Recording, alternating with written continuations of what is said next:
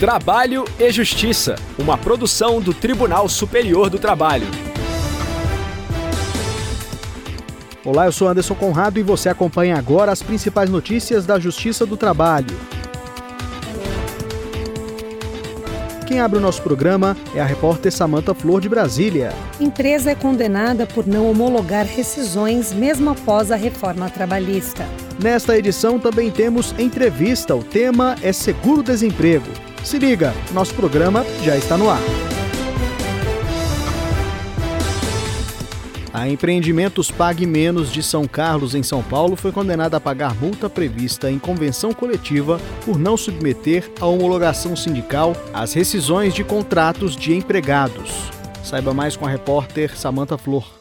A obrigação de homologar as rescisões junto ao Sindicato dos Trabalhadores constava em cláusula da Convenção Coletiva de Trabalho dos Empregados do Comércio de São Carlos, com vigência até 30 de junho de 2018. No caso de descumprimento, havia previsão de multa no valor de um dia de salário por dia de atraso em favor do empregado. Como a Pague Menos deixou de seguir a norma a partir da vigência da reforma trabalhista, o sindicato da categoria propôs ação de cumprimento contra a empresa. A companhia argumentou que a mudança do artigo 477 da CLT eliminou a exigência legal de assistência sindical no ato da rescisão. Mas o juízo de primeiro grau destacou que a cláusula em questão tinha vigência até 30 de junho de 2018 e condenou a empresa ao pagamento da multa. Contudo, o Tribunal Regional do Trabalho da 15ª Região em Campinas limitou a eficácia da norma até 10 de novembro de 2017. Segundo o TRT, a obrigação de homologação foi extinta com a reforma trabalhista e o cumprimento da cláusula não poderia ser exigido após a entrada em vigor da nova legislação em 11 de novembro de 2017. O sindicato recorreu ao TST, o relator do recurso na terceira turma foi o ministro Maurício Godinho Delgado. Ele explicou que, apesar da nova diretriz do artigo 477 da CLT, os sujeitos coletivos podem criar regra autônoma que mantenha a exigência da assistência sindical para a formalização das rescisões ou que estabeleça instituto similar. O ministro destacou que se trata de uma condição benéfica para a categoria profissional e que deve ser resguardada, prestigiando-se o princípio da criatividade jurídica na negociação coletiva. Para ele, a negativa de eficácia da cláusula prevista em convenção coletiva de trabalho para gerar efeitos até 30 de junho de 2018 configura desrespeito ao próprio instrumento normativo. A decisão foi unânime, mas ainda cabe recurso. Entrevista. O seguro-desemprego visa garantir assistência financeira temporária ao trabalhador dispensado sem justa causa. A entrevista foi realizada pela repórter Michele Chiapa. Acompanhe.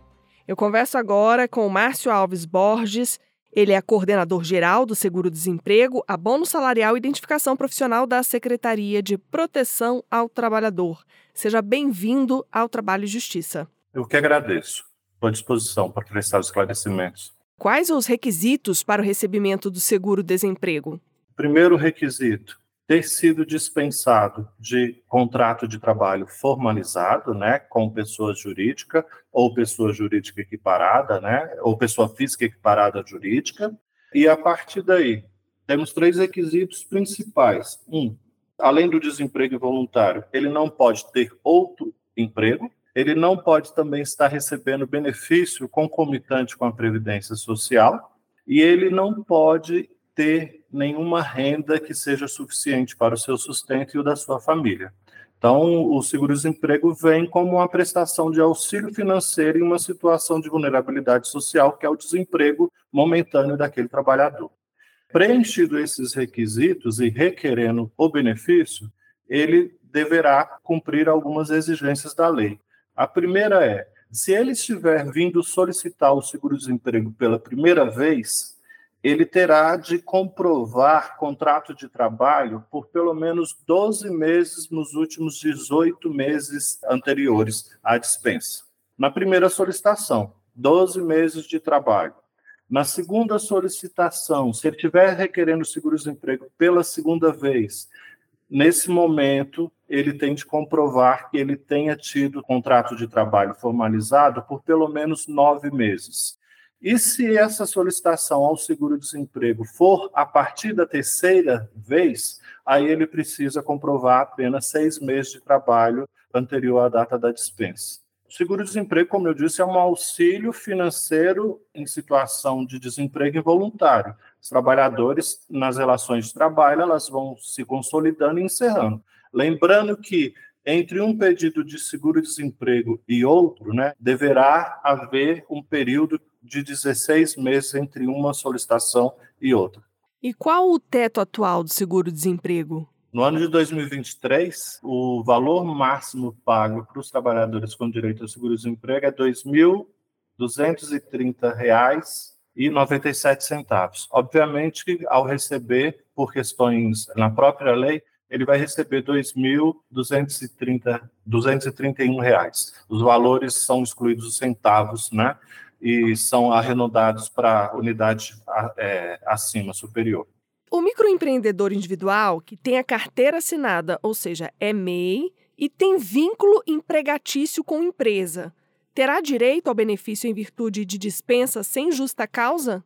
O direito ao seguro-desemprego é assistido, assegurado aos trabalhadores que têm um vínculo de trabalho com pessoa jurídica. Não é o fato do trabalhador ter MEI ou não que irá tirar o direito ao seguro-desemprego. Se, se, se eu tenho um trabalhador que ele tenha MEI, mas ele tem uma relação de trabalho formalizado, ele sendo pessoa física, com uma empresa, ele vai preenchidos os demais requisitos da lei, ele vai ter direito ao seguro-desemprego. Quando é que o MEI não tem direito ao seguro-desemprego? Quando ele tem um contrato de prestação de serviço com alguma empresa. Aí eu não tenho uma relação de contrato de trabalho entre pessoa física e pessoa jurídica. Né? Eu tenho um microempreendedor individual que está prestando serviço para uma empresa.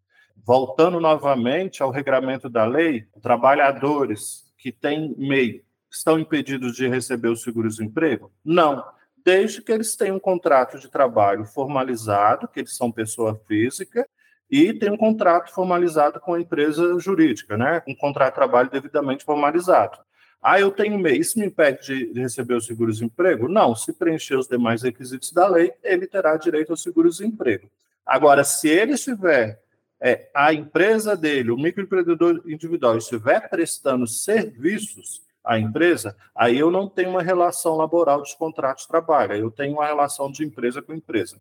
Isso aí não lhe permite o direito ao seguro. Estagiários têm direito ao benefício?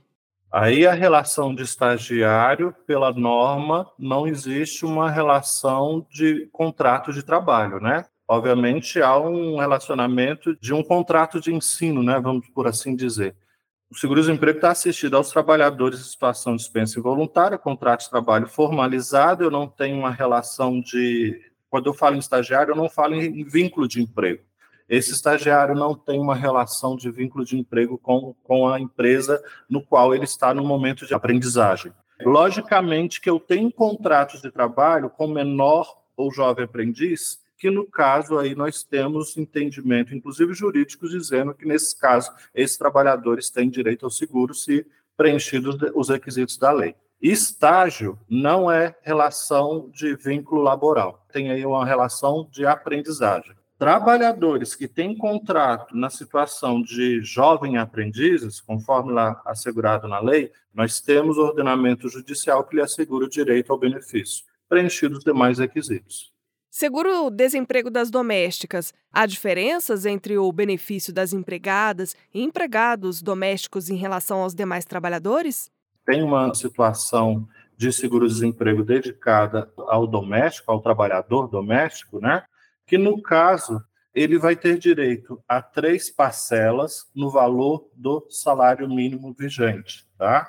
Além disso, a exigência dele para comprovar requisitos da lei é que ele vai ter de ter 15 meses trabalhado nos últimos dois anos.